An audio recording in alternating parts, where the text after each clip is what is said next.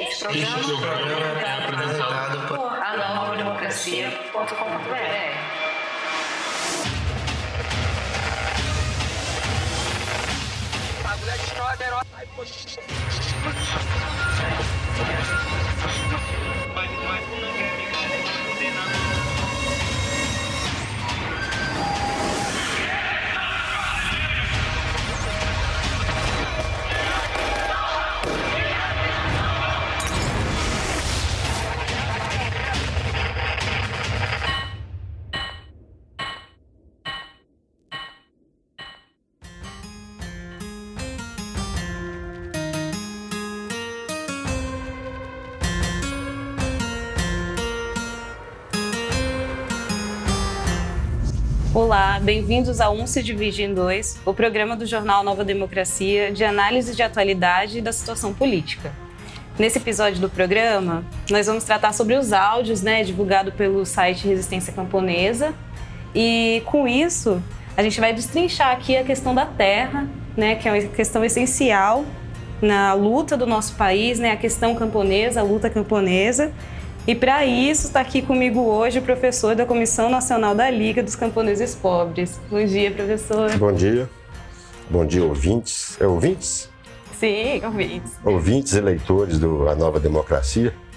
É mais uma vez uma honra para a gente aí estar junto com vocês nessa nova iniciativa. Né, para a gente, assim, a gente fica um pouco assim, mais ou menos, né, porque é uma tecnologia nova, né? Então a gente sempre vê esse pessoal aí podcast para cá, podcast para lá, e aí está com Nova Democracia. Também conseguindo usar esse instrumento para chegar nas pessoas é muito importante. Né? A Liga sente honrada de estar sendo convidada para debater isso com vocês, que é, que são, né? O Nova Democracia é, e os jornalistas, os repórteres do Nova Democracia são aqueles que no Brasil mais se aprofundam e informam sobre a luta pela terra dos camponeses pobres aqui no nosso país.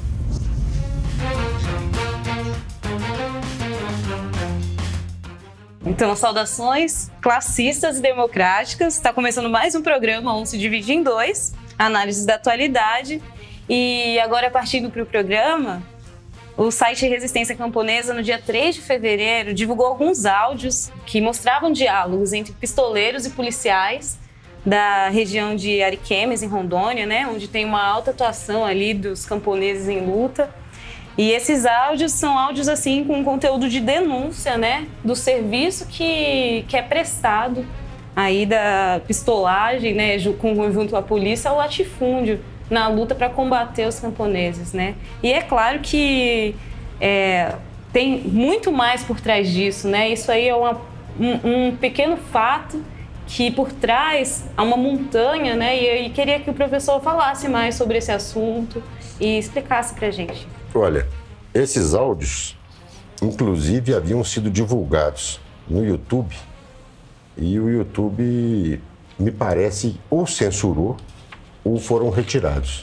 Né? A informação que nós temos é que camponeses que lutavam por uma área naquela região conseguiram esses áudios demonstrando a ligação da polícia militar daquela região com os pistoleiros. Como a polícia militar fornecia armas, munições e é, agentes da polícia militar para poder fazer a proteção do latifúndio nessas áreas e atacar os camponeses para impedir né, as tomadas de terra, as ocupações né, as entradas, os cortes populares.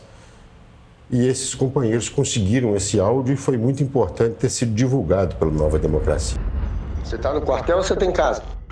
Não, porque aquele negócio que eu falei daquela outra lá não deu certo. Aí eu tô vendo um, um outro aqui, um, um 3-2 aqui, entendeu? Mas eu queria ver se eu acho a munição, né? A munição é pouca. Será que você consegue aí pra mim, hein? Do 3-2? Rapaz, eu posso até conseguir, cara. Mas vai demorar um pouco. Eu tenho que fazer uns contatos aqui, uns 15, 20 dias. Porque tem que vir de fora, né? Eu vou, vou ver se o, se o pessoal aqui fornece. Se eles fornecerem, eu te aviso. Pode ser? Ah, eu vou ver se. Se. Os meninos aqui que sempre arrumam pra mim tem. Aí, se eles tiverem, eu te aviso, a gente vê o valor e a quantidade que tu vai precisar, beleza? Depois apaga essas conversas nossas aí, hein? Você dá risada, né, rapaz?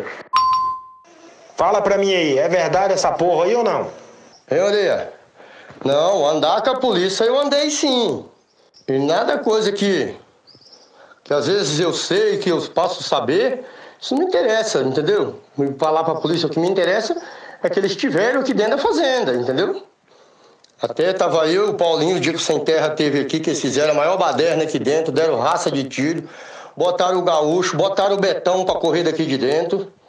Agora, quem tá falando que eu tá achando que eu sou polícia, ele tá muito enganado, entendeu?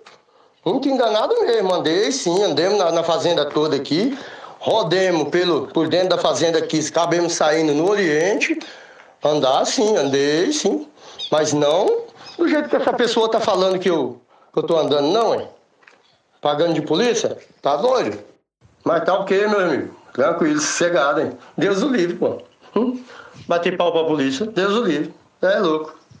Que nem ele está direto aqui na fazenda porque o Thiago contratou eles, entendeu? O Thiago contratou cinco policial que todos eles entraram de férias. É, Então ele, o Thiago contratou eles, entendeu?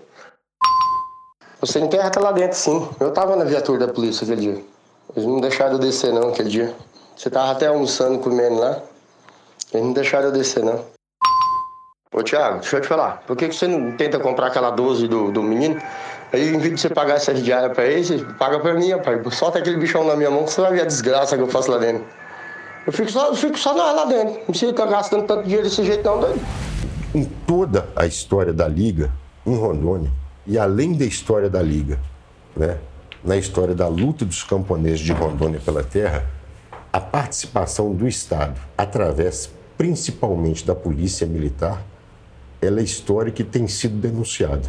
Né? A Liga ela surge naquela região a partir eh, das famílias que se mantiveram organizadas, rompendo com o oportunismo, após a heróica resistência camponesa de Santa Helena em 95. Como que ocorre o ataque policial em Santa Helena? Na parte da noite, o acampamento é invadido por uma horda de pistoleiros arrebanhados em Mato Grosso, Mato Grosso, é, o Mato Grosso mesmo, Rondônia, é, Goiás, em toda aquela região, eles levantaram ali, né, sob a, o comando do Major Antenor, da Polícia Militar, que era um símbolo, era o dono das terras. Nem sei se a patente era essa, mas ele não era, ele era um militar que comandava aquela região ali.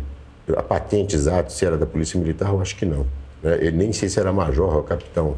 Era o Antenor Duarte, que era conhecido chefe da pistolagem. Então ele arrebanha todos esses pistoleiros, segundo as famílias, eram mais de 200, que fazem a invasão do acampamento à noite. E as famílias resistem a esse ataque de pistoleiros. Só na madrugada, quando os pistoleiros fizeram o embate, os camponeses conseguiram né, segurar esse ataque dos pistoleiros, é que entra a polícia militar.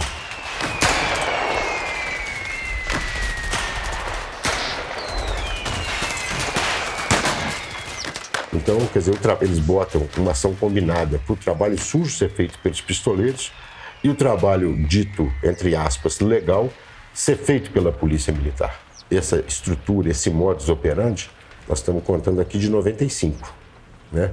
Mas ele se manteve durante todo esse período.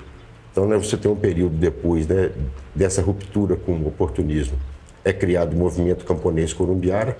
Esse movimento camponês corumbiara, ele chega mais ou menos a seu limite e se formam as ligas de camponeses pobres, com os princípios, com o juramento do movimento camponês corumbiara, e já em caráter nacional. Em toda a história da luta pela terra em Rondônia, você tem pistolagem e polícia militar. Um dos maiores, eh, por assim dizer, eh, contendores da Liga era o Major Kennedy, que era major da Polícia Militar.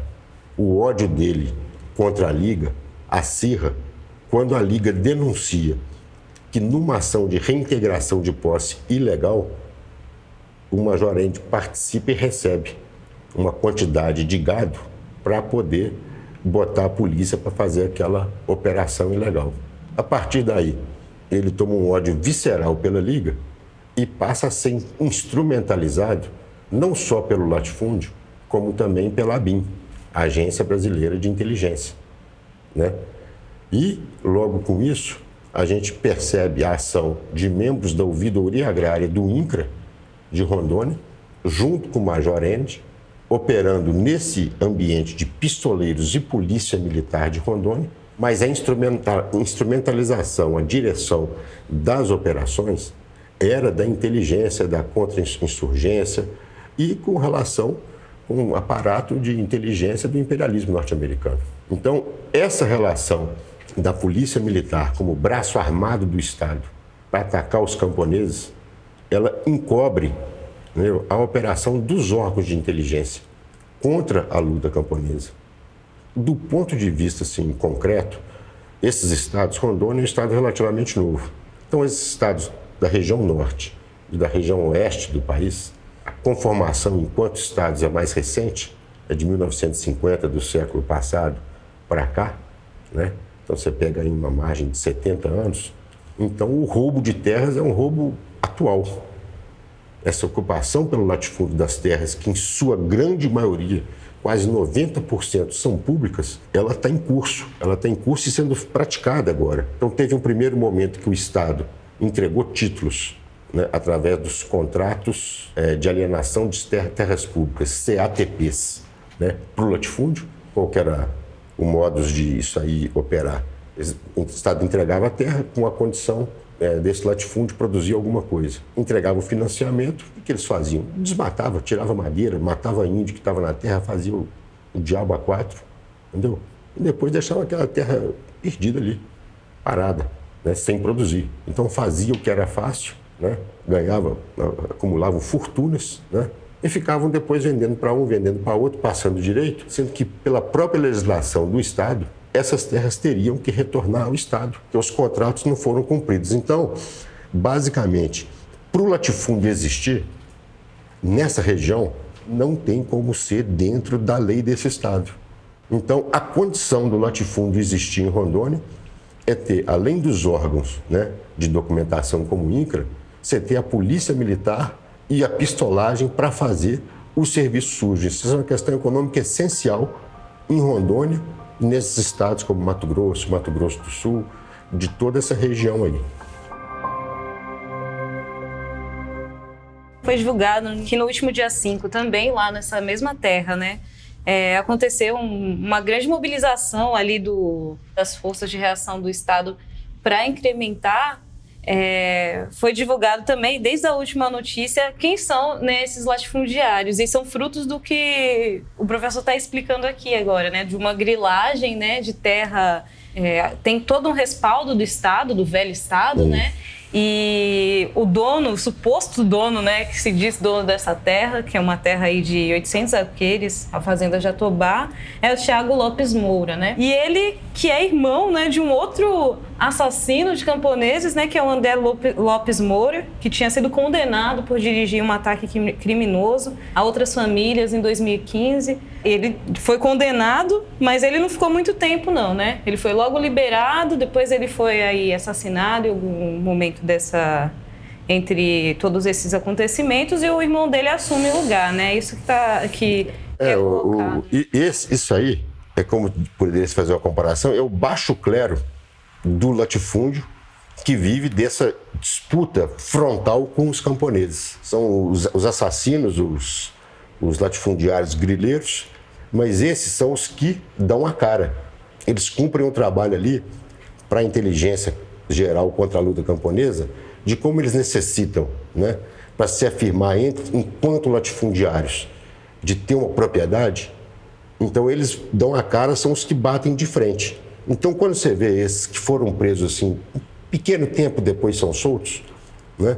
Isso é o quê? É o pessoal que bota a cara, mas na verdade tem todo o sistema latifundiário por cima que não se suja com isso. São pessoas tipo aquele cabo Moisés, ou sargento Moisés, foi denunciado mil vezes pela Liga dos Camponeses Pobres e depois acabou sendo preso no massacre de Coniza, que acontece em Mato Grosso, entendeu? como agente da pistolagem, né? E todos eles, brigando nessas áreas, eles tentam fazer uma contenção para dar cobertura né, para o latifúndio que é mais vinculado ao Estado, que esse não suja as mãos. Então tem esse setor, né, é que é o setor do enfrentamento. É mais ou menos, se você quiser fazer uma comparação, você pega o, o, os órgãos do Estado para poder defender o setor agrícola. Você tem uma ministra, né, que é uma ministra aparentemente produtora rural, conhecida como a musa do veneno, não é isso?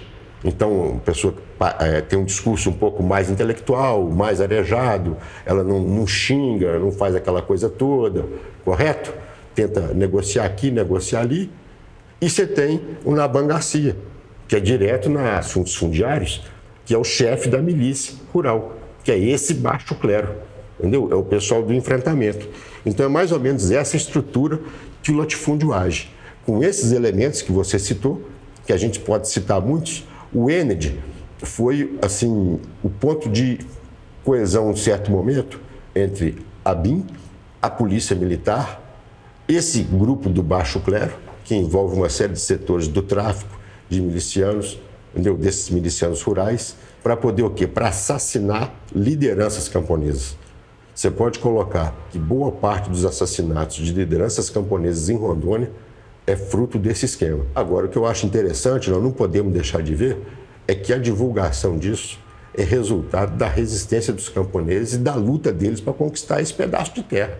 Porque senão você fica fazendo como uma apologia, como se isso fosse muito grande, entendeu? Mas você pega nesse fato o que os camponeses estão enfrentando. Então, a gente vê muito pessoal, muitos comentários, acabou a luta pela terra, não tem nada, mas o fato de ter assassinato de indígena, reação de camponeses contra a reintegração de posse. E esse combate miúdo, desmoralizando, desmascarando, entendeu? O braço armado do latifúndio e a sua ação é, acobertada pelo Estado, eles demonstram essa pujança da luta camponesa, que é uma questão que as pessoas querem esconder a todo custo, tanto o seu caráter é, econômico, político, social e de importância para a transformação da realidade brasileira, no processo revolucionário do Brasil. Então, o fato de, por exemplo, é, acontecer isso, quer dizer, os camponeses num enfrentamento por uma tomada de terra, entendeu? uma terra que é grilada, que não tem dono, correto? Eles conseguem, numa ação, é, pegar esse áudio, captar esse áudio, entendeu? E divulgar publicamente. Então, eles pegaram o fio da meada para demonstrar isso tudo. E isso eu falo para vocês, está acontecendo em todo o canto do Brasil. A declaração de guerra do governo Bolsonaro contra o movimento camponês, os camponeses em luta pela terra, os indígenas, os quilombolas, ela está encontrando uma resistência feroz do campesinato. E eu acho que a divulgação desses áudios, né, nós estamos aproveitando aqui para poder revelar um pouco mais do que está por trás, elas demonstram né, um pouco isso que nós estamos discutindo aqui. Bom, professor, outro fato que aconteceu recentemente foi o incêndio, né, é, na Amazônia, um estímulo, né, aí promovido pelo latifúndio bolsonarista e também pelos militares, né? Os militares não, o alto comando das Forças Armadas reacionárias e isso se expressou e, se, e desencadeou também um, uma inserção das tropas militares dentro de acampamentos, né? O, como se deu isso? O professor pode falar um pouco mais para gente sobre? Uma vez eu falei isso no debate, os companheiros da Comissão Nacional me criticaram, eu falei o seguinte, que os latifúndio bolsonarista e o alto comando das Forças Armadas. Né? Não falei militares porque fica meio geral. Então, assim, eles me corrigiram porque eu, eu, eu tentei simplificar para o pessoal entender. Aí eu falei mais ou menos igual você falou, mas é importante essa correção que eles me fizeram, entendeu? É por causa do seguinte, né? Qual foi a estratégia? O latifúndio bolsonarista, né? nessa condição de sair varrendo tudo. Quer dizer, agora está liberado para a gente praticar tudo aquilo que a gente sempre quis, entendeu? E não vai ter lei que valha para poder segurar isso. Esse latifúndio bolsonarista, né? Você vê que ele foi atacado pelo próprio latifúndio oficial que comanda o Estado, com medo de que aquilo gerasse um processo de recusa de países de importar né, a produção agrícola brasileira, agropecuária, que vale do agronegócio. Né? E foi estimulada pelos militares também, pelo alto comando das Forças Armadas Reacionárias, no sentido de é, propiciar tanto queimar um pouco o Bolsonaro com esse setor, né, porque a base política dele no Congresso é o latifúndio, é a bancada ruralista, com todos os seus é, vieses, tanto viés militar quanto viés político e econômico, certo? Essa é uma base. Então, era o quê? O alto comando estimulando essas ações, ele, ao mesmo tempo que desgastava o Bolsonaro, ele também permitia né, aplicação da GLO, que é a garantia da lei e da ordem, para que as tropas agissem livremente, principalmente contra o movimento camponês. Uma das principais ações dessas tropas foi num acampamento Enilson Ribeiro, da Liga dos Camponeses Pobres em Seringueira, né, em que desceram com helicópteros todo aparato de guerra, aparentemente procurando onde tinha foco de incêndio, mas a pergunta sobre onde tinha foco de incêndio era uma rápida, simples e, e eles sabiam que a resposta era negativa, porque lá não tinha nada disso. Então, você com todo o aparato, com GPS, com filmagem, com essa coisa toda, você sabe onde não sabe onde está o incêndio? Claro que sabe. Então era só uma pergunta formal. E a segunda pergunta: quem é o líder da liga aqui? Vocês vão sair daqui se vier a reintegração de posse? É, o que vocês estão fazendo aqui? Quem que é o líder? Certo? Então, uma coisa é a aparência, outra coisa é a ação. Né? E aquela garantia de lei, da lei e da ordem, ela permanece até hoje. Ela não foi suspensa quando foi, né, é, foi superado aquele período da, das queimadas. É o que? Ocupação militar para poder conter a luta pela terra. Tanto é que, do ponto de vista da formalidade daquele problema de seringueiras, passou um ano e não foi resolvido. O que tem que ser feito ali, entendeu? É entregar a terra para aqueles camponeses que estão lá. Porque, só para você ter uma ideia, o latifundiário foi é, condenado entendeu, a sair da terra, que a terra foi grilada de má fé e ele sem direito a nada. E o justo é ele ter que indenizar o Estado. Então a posse daquelas famílias ela é absolutamente dentro das leis do Estado. Aí eles estão inventando um monte de coisa que tem que ser assim, que tem que ser assado, que tem que ter, votar na cidade, tem que não sei o quê, para poder tirar aquelas famílias que enfrentaram para ficar lá toda sorte de ataques do latifúndio e da polícia militar. Ali só não aconteceu uma confrontação de maior monta que a, operação policial que foi feita era para poder chegar no enfrentamento. Os camponeses reagiram, tem vários vídeos na internet é, divulgados sobre isso, e era mais ou menos na época da Olimpíada aqui no Brasil.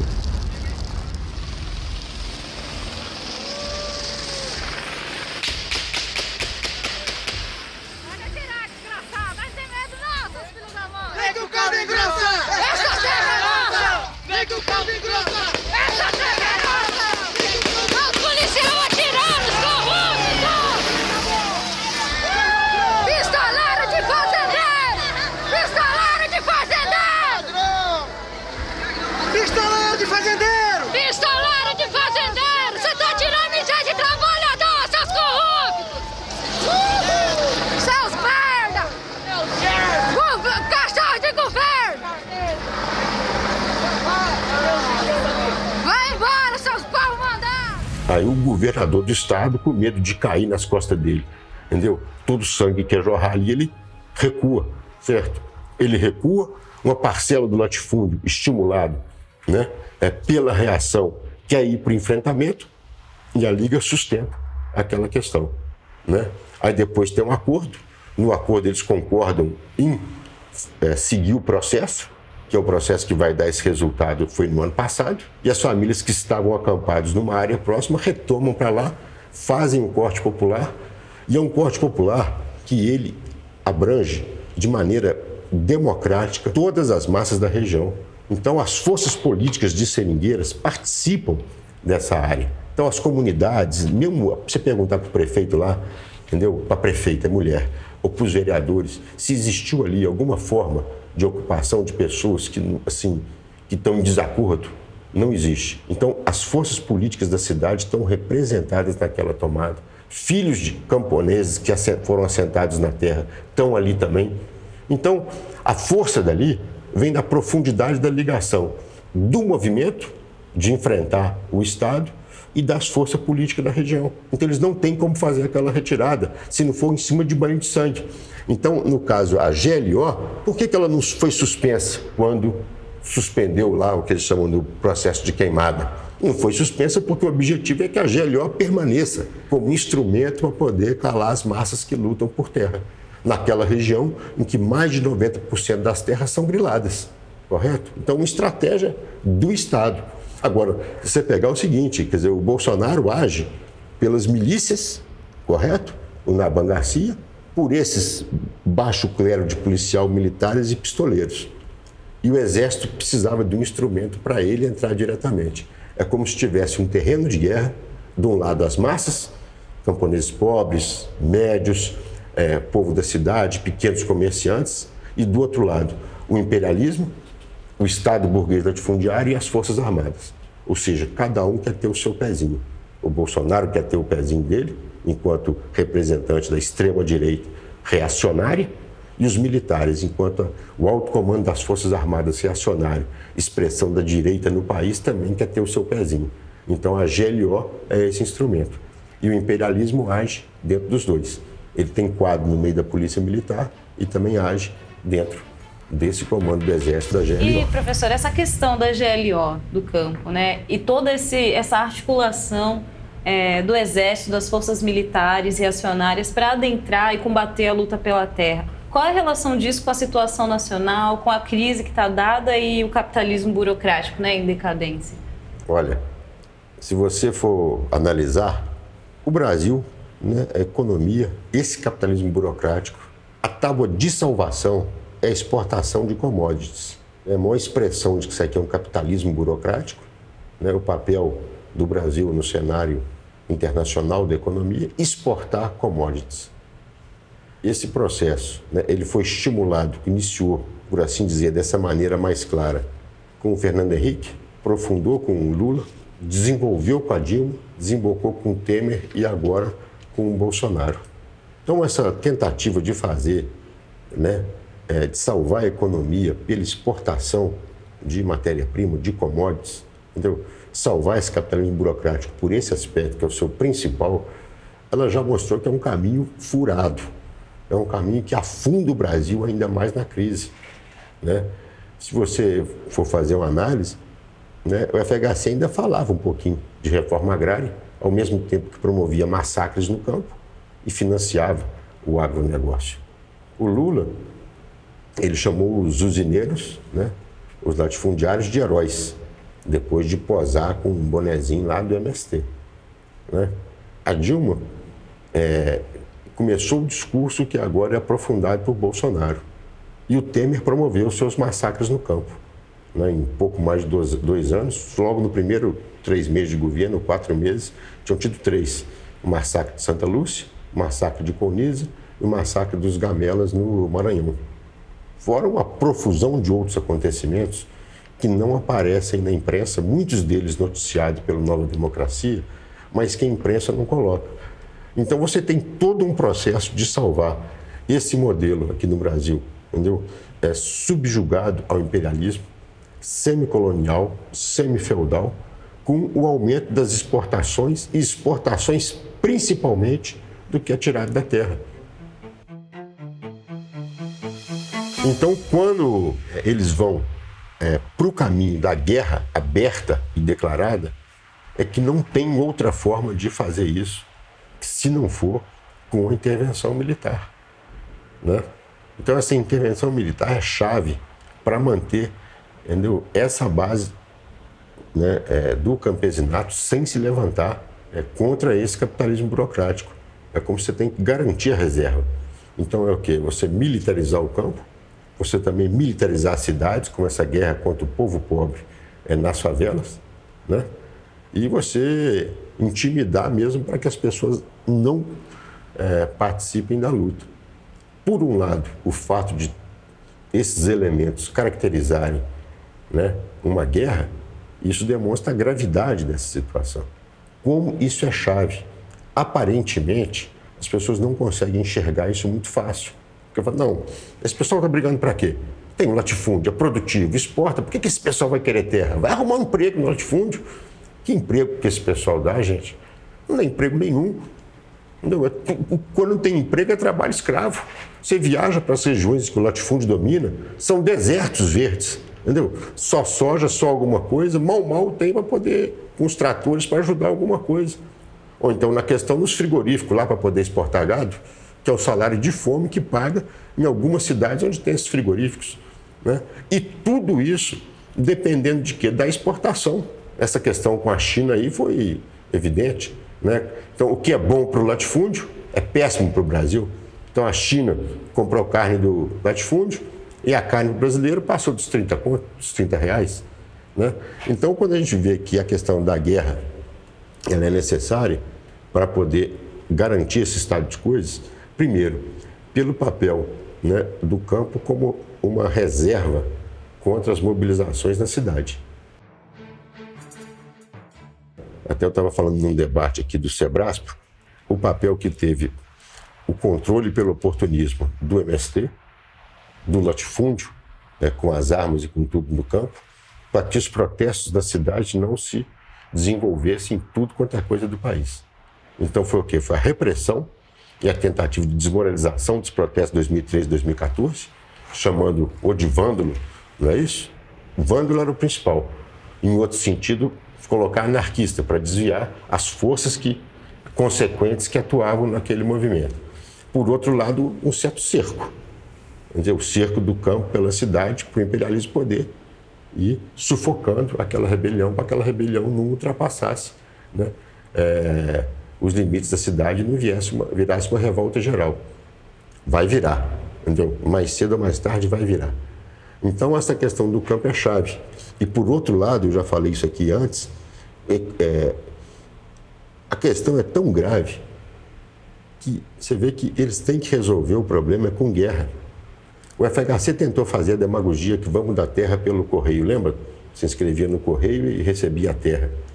O Lula fez um plano maravilhoso de reforma agrária, entendeu? Falou que sentou 400 mil, não sentou 100. O professor Ariovaldo Umbelino desmoralizou os dados do coisa. No segundo mandato, nem plano para reforma agrária apresentou. A Dilma falou que tinha muita terra e não precisava tocar no latifúndio. Correto? O Temer não falou nada, foi fazendo. Eu já nem precisava falar mais nada. Foi no processo do Lula e da Dilma que houve a desmoralização da luta pela terra, em que era tudo, ninguém queria nada, era tudo oportunista, invadia para depois vender, invadia para receber dinheiro do governo, um monte de mentira que serviu para queimar o movimento camponês. Né? Então você vê que mesmo com essas medidas econômicas, bilhões para o latifúndio, né? nada para os camponeses ou para a pequena agricultura, que é quem alimenta o país, diga-se de passagem.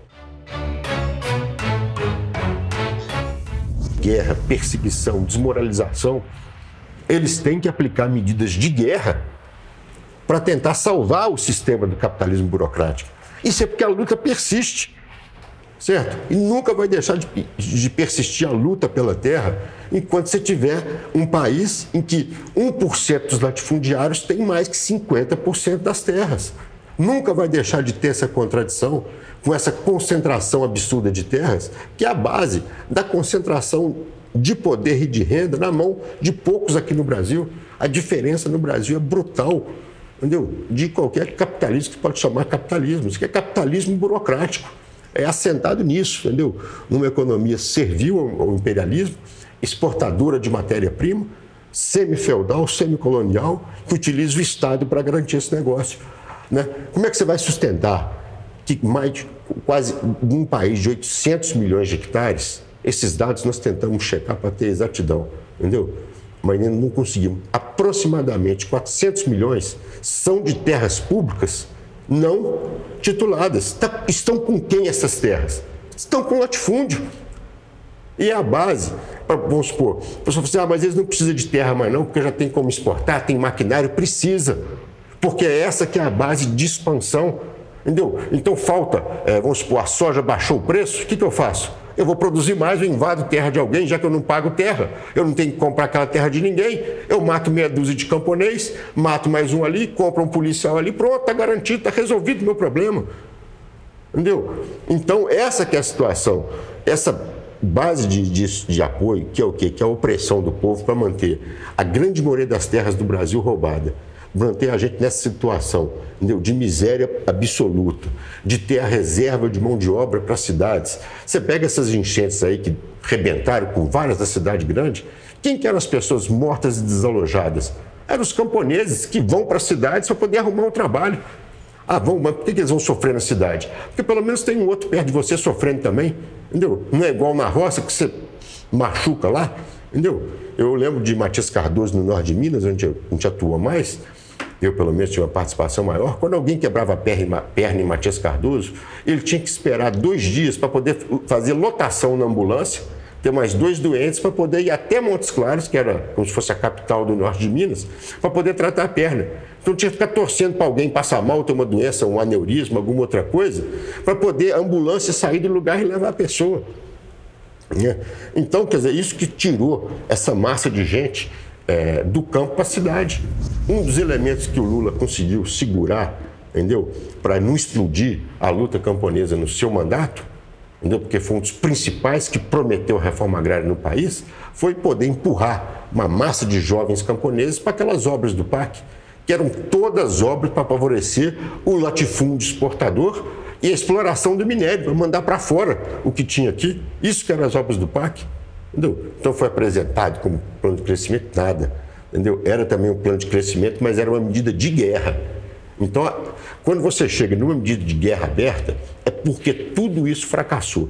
Tanto a promessa de um programa de reforma agrária, seja do oportunismo, da burguesia burocrática ou da, da reação da direita, isso acabou, entendeu? Não existe o que falar mais, correto? Como também não resolveu o problema do campo, a economia do Brasil só afundou. Né? Então, para salvar o capitalismo burocrático, assim como no campo você tem que ocupar militarmente, por que, que você ocupa militarmente? Você não tem nada para oferecer para aquelas massas. E como segurar isso é chave para salvar esse capitalismo burocrático. Vocês imaginem o nosso campo democratizado, principalmente a questão da terra. Entendeu? Quantas pessoas morariam, teriam alimento, teriam condição de sobreviver, quantos hospitais seriam feitos, entendeu? Como é que melhoraria a situação nas cidades, como é que melhoraria o salário. Então você ficar com ilusão, ah, não, eles estão exportando, estão ganhando dólar, não sei o que e tudo, entendeu? Então nós temos que segurar isso, não, tem que romper com isso. Entendeu? O rompimento com isso é uma necessidade imediata da nação, certo? Então, enquanto persistir essas tentativas de salvar esse sistema injusto, explorador, concentrador de renda, que só serve ao imperialismo, né, você vai ficar tendo que chegar numa medida de guerra. E na questão do campo é isso. E desmoraliza o discurso, entendeu? de que o movimento camponês está aplastado, está é, não sei o quê, está para baixo não sei o quê. Ah, porque não tem ocupação aqui, não tem ocupação ali. Bolsonaro falou isso. Pergunta para ele, entendeu? É, se a ABIN está informando para ele, onde está tendo luta e resistência. É tudo espalhado nesse país. Como essas lutas de poceiros, entendeu? Resistência indígena, quilombola, dos camponeses, elas sempre foram maiores que as tomadas de terra. As tomadas de terra, elas chamam mais atenção porque elas confrontam o Estado. Mas essa luta cotidiana, contra os juízes, contra os prefeitos, contra as polícias militares, entendeu? ela acontece todo dia, cada vez mais intensa. E com o fracasso do oportunismo, ela tende a é, adquirir esse caráter mesmo né, da luta pela terra, ser chave na luta de libertação nacional do nosso país.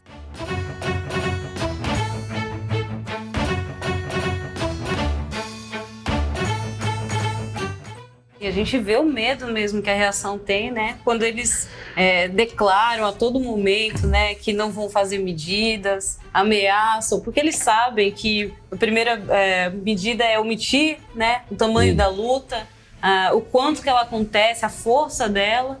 E por um outro lado, eles vão pegando, fazendo planos, né? E planos demagógicos, como o professor citou, né? Você citou a utilização do Estado para impulsionar esse latifúndio e o que aconteceu agora, né? Nessa tentativa ainda aí de salvar o capitalismo burocrático, né? Podre do jeito que ele está.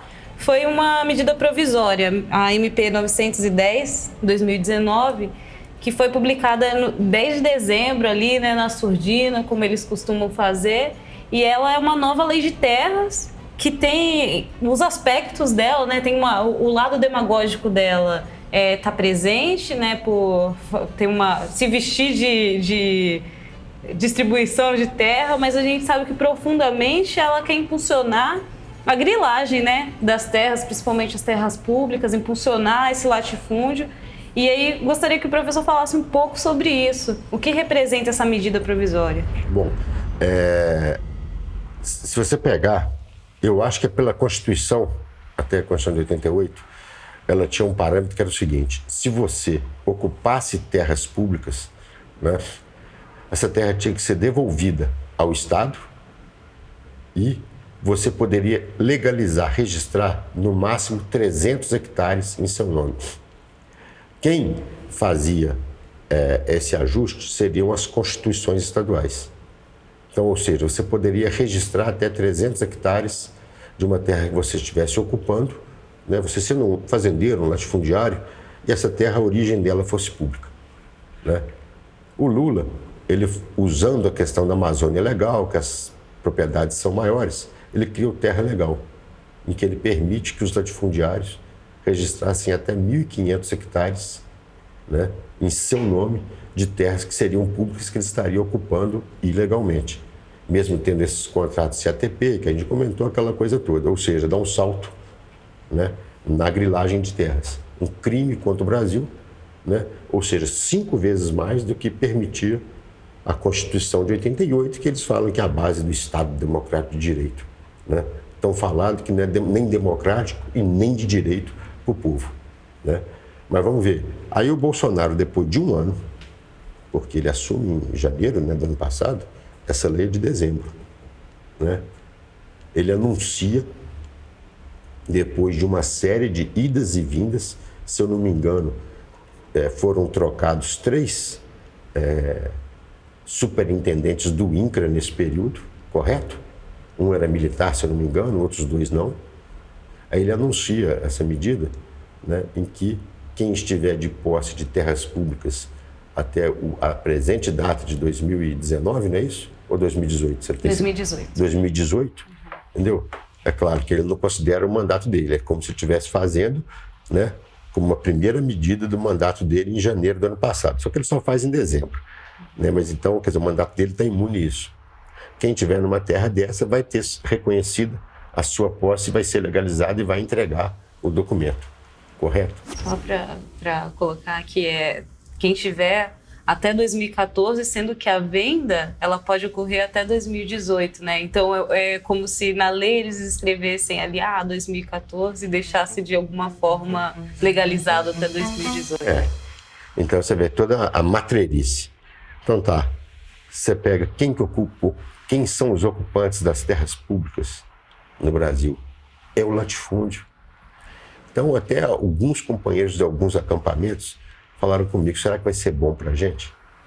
Aí você pega, eles falam que a posse tem que ser mansa e pacífica, não falam? Falam. E qual posse dessa dos camponeses que é considerada mansa e pacífica? Nenhuma. Nenhuma. Nenhum juiz considera a posse dos camponeses justa e pacífica.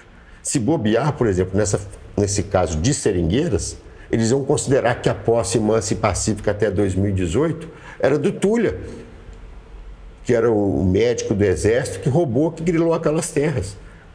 Então, quando nós começamos falando aqui de quê? Da, das polícias militares como braço do Estado junto com o latifúndio, com outros camponeses. Então você faz um decreto. Primeiro, que é um roubo de terras, talvez o maior roubo de terras da história do Brasil. Né? Claro, você tem toda aquela história dos portugueses que mataram os índios, roubaram as terras, né? a luta contra os quilombos, contra a escravidão, depois os roubos que ocorreram depois da lei de terras de 1850. Mas na história recente, do ponto de vista de legalizar uma prática de roubo, esse é o maior que já está sendo cometido ou tentado ser cometido. Então ele tenta é, passar essas terras para o latifúndio. O que poderia existir de alguém pequeno ser beneficiado por isso vai se esvair em todas essas condições do Estado. O juiz vai falar que quem é dono daquela terra não são os camponeses, é o latifundiário que era dono até 2014. Correto?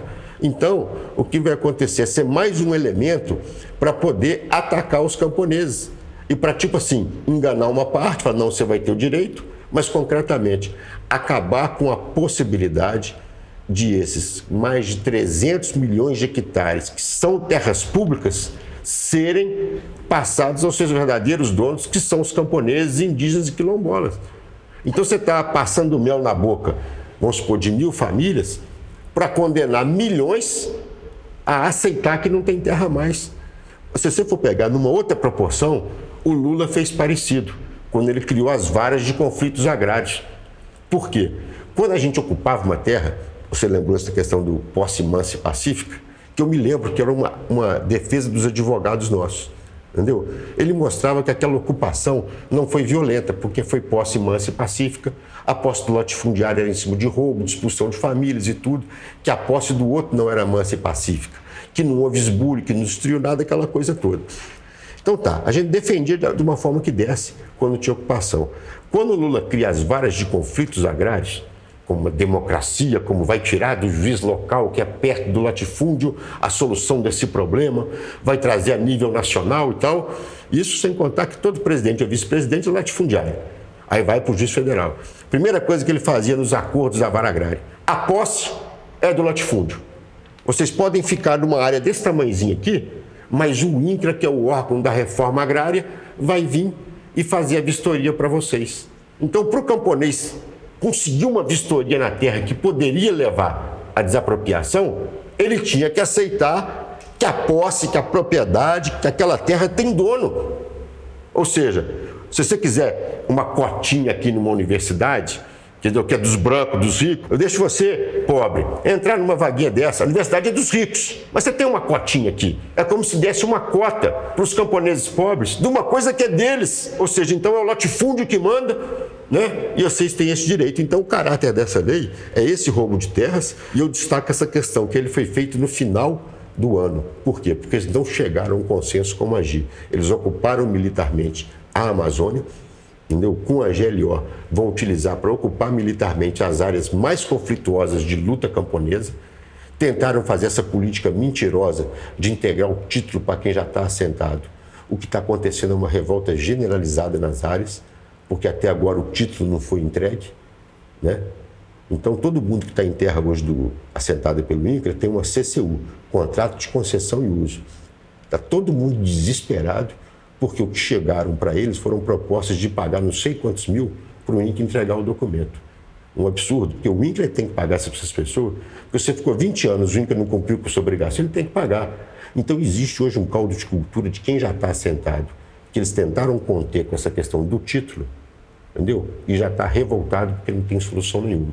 Então não tem título para quem está na terra, não tem segurança, porque esse decreto ameaça retirar das terras quem já está nela com corte popular ou então enquanto poceiro. Então quando ele faz isso, né, ele primeiro garante para o latifúndio isso que eles chamam de segurança jurídica, ou seja, pode roubar terra, não importa se o preço da carne aumenta ou coisa, mas ter mais terra para você poder explorar mais, eu vou te dar.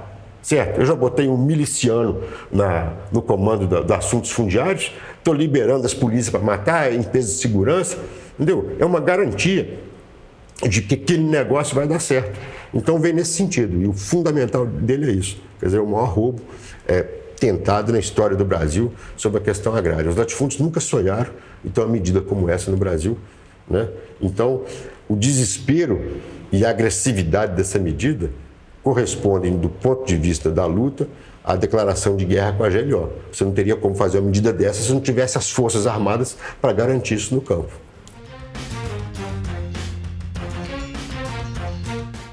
Agora vamos encaminhando para a parte final do nosso programa.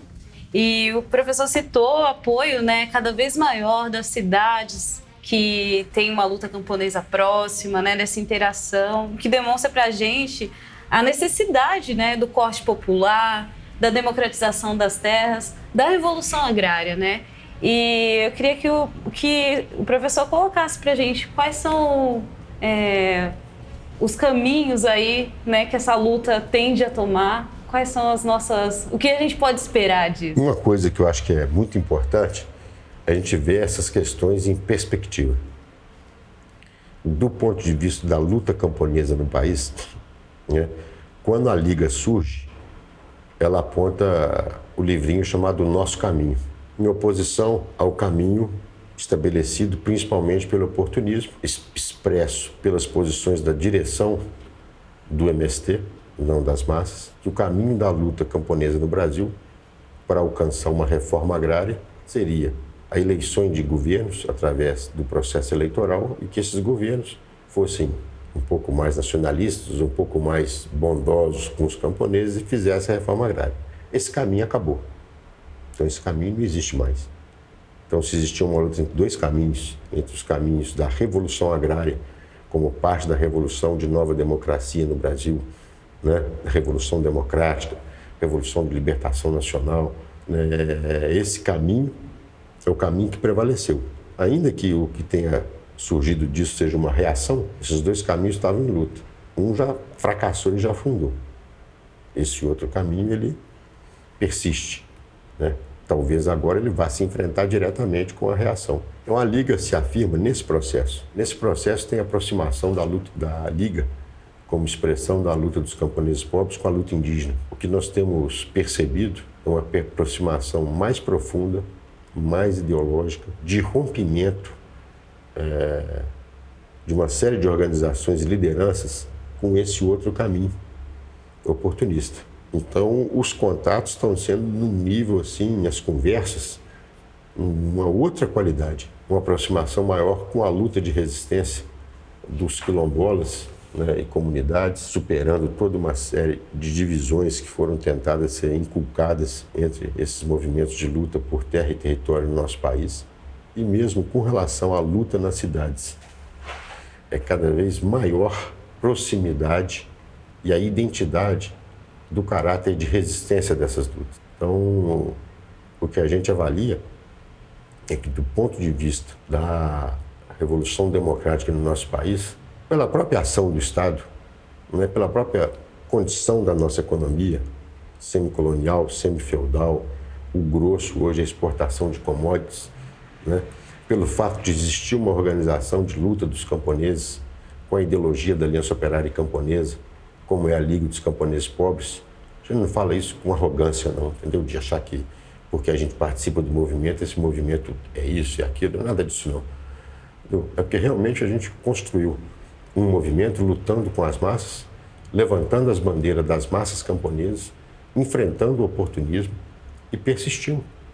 O projeto do oportunismo faliu e hoje você tem organizações como as Ligas de Camponeses Pobres, organizadas em todas as regiões do país onde tem cultura camponesa, com a bandeira aberta ou ainda não com a bandeira aberta. Tem regiões aí que tem trabalho aí da Liga profundo que não tem uma bandeira da Liga. Então você tem uma dificuldade desse momento altíssimo de repressão. É muito difícil você fazer uma reunião hoje o que não tem espia, que não tem é, X9, não tem P2, não tem aquela coisa toda. Entendeu? O fato das polícias militares, junto com a pistolagem, estar trabalhando junto, isso impede que muitas vezes você consiga reunir no mesmo ambiente toda aquela insatisfação. Existe o golpe militar, uma intervenção militar em curso preventiva à rebelião das massas. Isso se faz presente no movimento. Então, as pessoas perceber a força do movimento diante de um quadro desse, que você não tem condição de realizar é, reuniões grandes, reuniões maiores, sem estar enfrentando isso que está acontecendo. Nós temos uma série de companheiros nossos da Liga com mandado de prisão numa situação absurda, de flagrante mentira. Alguém inventa uma coisa, assim, ó, tal pessoa participou de um roubo de gado em tal lugar. O companheiro provou, a advogada mandou lá que ele não estava naquele lugar, que ele estava num lugar público, numa reunião. Ah, mas eles falam, não, mas isso aí não discute no habeas corpus, é só no mérito do processo. Está perseguido. Outro companheiro no Triângulo Mineiro. E isso, as dezenas. Então você tem uma tentativa surda de conter essas lutas. Né? Então isso impede que fique expresso, fique claro, entendeu? A vitalidade, a disposição e o acirramento dessa contradição. Agora, o que a gente tem avaliado, mesmo nas manifestações nas cidades, que têm sido grandes, é um declínio do oportunismo e suas bandeiras e um avanço das bandeiras classistas, combativos, né, das organizações surgidas em 2013 que se desenvolveram. É, mesmo em Belo Horizonte, né, a gente, uma vez estivemos lá junto com o pessoal do Marreta no 1 de maio, foi impressionante né, como que, com o fim do oportunismo no Estado, a gente foi para os pessoal do Marreta da Liga Operária convidaram a Liga dos Camponeses Pobres e nós fomos participar de um, de um ato de 1 de maio que geralmente o oportunismo comandava. Para alegria nossa da Liga dos Camponeses Pobres, quando nós chegamos lá, a militância da Liga Operária e do Marreta era maior do que todas as oportunistas. Por quê? Porque existia uma militância artificial esse tempo todo. Entendeu? E essa militância artificial está sumindo. Eu não sei se nesses protestos que aconteceram esse ano em defesa da educação e tudo, só não foi mais radicalizado porque a direção oportunista julgou para fazer oba-oba. Mas quem participou viu a quantidade de P2 que tinha infiltrado lá e mesmo assim em vários lugares teve enfrentamento. Então o que a gente tem sentido é que existe um caldo de cultura e uma possibilidade de reação muito grande. Isso aí, nós não sabemos quando vai acontecer, pode ser mais próximo, pode ser um pouco mais para frente. Isso aí não dá para saber. Mas essa fusão e essa percepção da questão da questão agrária, da luta camponesa pela terra como chave para a revolução no Brasil, é uma necessidade de ser aprofundada para que tantos que querem fazer a revolução no Brasil encontrem seu caminho. E nós conclamamos que essas pessoas venham lutar com o povo no campo, entendeu?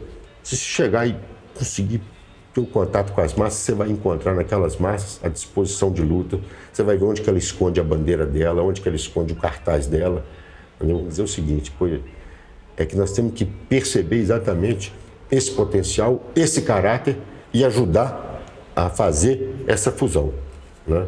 Certamente vai ser o caminho da nossa revolução, da nossa transformação e por tudo isso que aconteceu está muito mais próximo do que distante. Por mais que as dificuldades do momento sejam grandes, dificuldade para reunir, dificuldade para conversar, repressão, mandado de prisão, nunca teve tão próximo disso acontecer. E se as pessoas não querem acreditar no que a gente fala, no que a gente prova, nos fatos, nas lutas, acreditem no que a reação está falando, que a reação está mostrando isso para a gente. Nós não estamos, como diz o oportunismo, num processo de retrocesso. Aquilo que o Lula fez a demagogia que ele fez e ao mesmo tempo abriu mão de reforma agrária, que a Dilma aprofundou atacando os camponeses e enchendo entendeu, o latifúndio de financiamento, de poder. Pô, a Dilma botou a Cátia Abreu, que era uma das chefes do latifúndio, como ministra da Agricultura. Onde que isso ia dar? Ia dar num Bolsonaro desse. Você não resolve o problema fundamental da economia, que é acabar com o latifúndio, com a semifeudalidade e com o capitalismo burocrático, e ao mesmo tempo você reforça o outro lado. Né? O PT não acabou, não, não, identificou nenhum militar assassino, não puniu e não prendeu nenhum torturador. Então aí agora, entendeu? Fazendo com eles o que o imperialismo cansou de fazer. Usou o Saddam Hussein, depois matou o Saddam Hussein. Usou o Noriega no Panamá, depois matou. Então quem beija a mão do imperialismo recebe o que eles estão recebendo agora. Então eu estou querendo colocar o seguinte, do ponto de vista entendeu, da perspectiva da luta, nós chegamos do ponto de vista da reação, no auge de colocar para fora todo o seu ódio. E você vê que tudo isso que fizeram não conseguiu para a luta pela terra. Então, deslindou os caminhos no meio do movimento, aumentou a aliança operária e camponesa. Né? Então, sinceramente, em todo esse mar de, de lama que nós estamos vivendo, entendeu? esse caminho da revolução, nós temos que perceber pelos fatos que ele está mais próximo do que distante. Persistir nele ver as possibilidades, acreditar nas massas, né? que talvez o dia tão sonhado por milhões nesse país, por diversos de várias gerações, né? esteja próximo de ser iniciado, conquistado. Obrigada, professor, pela participação. Obrigado a vocês. Agradeço. Vou acompanhar, vou divulgar para os companheiros para acompanhar. Só peço para vocês o seguinte: vou pedir no ar, hein? Que vocês dão uma ditadinha no programa, porque falando com gente que a gente gosta, às vezes a gente fala um pouquinho demais. Vocês me ajudam aí, ajudam os camponeses aí para nós. Tá joia? Um abraço para vocês, saudação, redação e parabéns pelo trabalho assim do Nova Democracia. A gente vê o esforço de vocês, vê a luta de vocês. Não é fácil né, resistir aí nesse mar de desinformação. Que a tecnologia é usada para poder esconder a verdade, mas vocês estão aí firme, batalhando, né? e a gente agradece muito por isso. Bom, a gente salda aqui, né, grandiosamente a Liga dos Camponeses Pobres por ser, né, é, essa referência de luta pra gente, por uma luta travada, uma luta dura e grandiosa, né, por pavimentar o caminho da revolução agrária, né, e desbravar esse caminho. Saudamos também as massas, né, camponesas, que são indígenas também, quilombolas também, que estão em luta no nosso país, né? Enfrentando aí toda a sorte né, de atrocidades que a reação impõe, sem desanimar, né? E essa guerra declarada pela reação é só o resultado da grandiosidade, né, que é a luta pela terra, e a luta dos camponeses, principalmente, né, os camponeses pobres tem é, desbravado. E a questão de, da terra, né, desatar esse nó da terra, é uma questão fundamental para o nosso país, né, a chave para uma mudança profunda, para avançar, né, na revolução democrática e assim, né, uma aliança com a aliança operária camponesa, alcançar os mais altos patamares, né, porque para o nosso povo é possível, né, tá dado aí para gente, o nosso futuro é luminoso.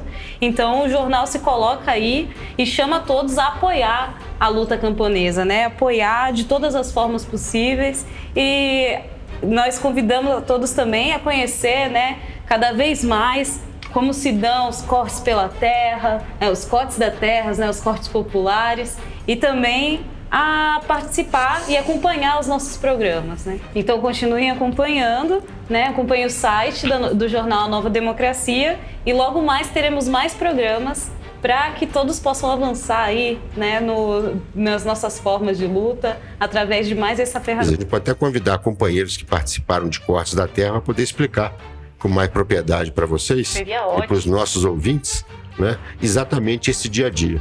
Que às vezes a gente fala aqui um pouco no geral e eles poderiam ir colocando mais isso. Fica a expectativa aí para o próximo programa. Já estão convidados. Muito obrigada, professor.